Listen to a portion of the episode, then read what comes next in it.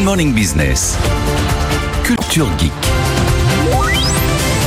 Et oui, tout au long de la matinale, on ira découvrir l'écosystème marseillais avec Christophe Jacubizine, qui est notre envoyé spécial là-bas. Mais en attendant Culture Geek, on va parler de Napoléon. Ce matin, Anthony, évidemment, le film de Ridley Scott qui sort. On va pas faire la critique. Non, ça serait non, trop, non. ça serait beaucoup trop. Il y a beaucoup trop, de, beaucoup trop de choses à de dire. choses à dire. Mais vous, vous êtes intéressé à Napoléon, le scientifique, un geek, le premier geek. Ouais, le geek avant l'heure. Non, c'est geek, c'est peut-être un mot un peu fort, mais en tout cas, Il ça a aimait la été- tech. Exactement. Ça a été un admirateur et un facilitateur de tout un tas d'innovations qui ont transformé profondément la, la vie des Français. Quelques exemples concrets. L'électricité. L'électricité, à une époque où on est avant la première Ouais. ampoule d'Edison. Donc à l'époque, c'est presque de la magie. hein. On parle de fluide électrique et ça va fasciner Napoléon. Il va assister publiquement à une démonstration, la démonstration de la première pile de Volta. L'italien Volta, on est en 1799. La pile de Volta, c'est un assemblage de disques de zinc et d'argent. Ça crée une réaction chimique, une réaction électrique. C'est assez spectaculaire.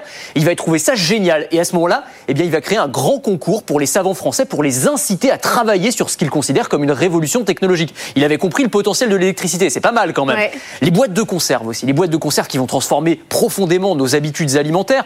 Le scorbut décime les armées de l'empereur. Ben là aussi, il va générer un grand concours et il va dire travailler sur des procédés qui vont permettre de garder les aliments plus longtemps. C'est Nicolas Appert qui va remporter ce concours avec son procédé de stérilisation par la chaleur dans des bocaux fermés hermétiquement. C'est l'ancêtre de nos boîtes de conserve. Là aussi, grosse transformation. Dernier exemple, la betterave à sucre. Pendant le blocus anglais, le sucre n'arrive plus des colonies.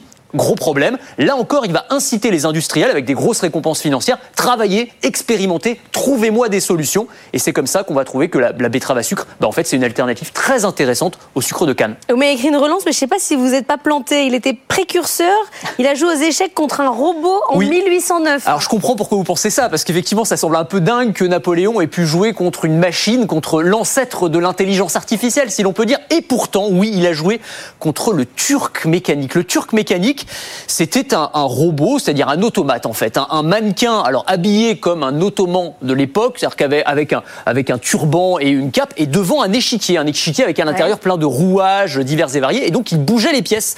Napoléon joue un coup, le turc mécanique joue un autre coup. C'est très spectaculaire, d'autant que c'était une attraction. Il a fait le tour des cours mais il y avait d'Europe. un humain derrière qui tirait Alors, les fils. C'est un pantin, non On croyait à l'époque que c'était un vrai robot, c'est-à-dire qu'il y avait un côté presque magique, il battait en plus tous les souverains d'Europe, sauf qu'on s'est rendu compte effectivement quelques années après que c'était un immense canular qui avait en fait effectivement un humain caché à l'intérieur. Bah oui, ça vous Mais semble un peu évident comme maintenant. aujourd'hui dans l'intelligence artificielle, il y a toujours un humain derrière. Il y a toujours un humain derrière, c'est vrai. On sait, on sait jamais tellement à quoi s'attendre, mais en tout cas, euh, il y a cru euh, Napoléon. Il a perdu contre euh, l'automate, contre ce turc automatique, puisque euh, voilà, il était moins bon visiblement devant un échiquier que sur les champs de bataille. Aujourd'hui, que l'intelligence artificielle en fait revivre tout le monde, donc Napoléon included. Exactement. Euh, on ne sait pas vraiment à quoi il ressemblait Napoléon. Enfin, si on avait une petite idée, parce qu'on a plein de peintures, on a plein de portraits. Mais qu'est-ce que ça donnerait si on l'avait pris en photo? Il est mort cinq ans avant la première photo. Hein, Nicéphore Niepce, on est en 1826, la première photo.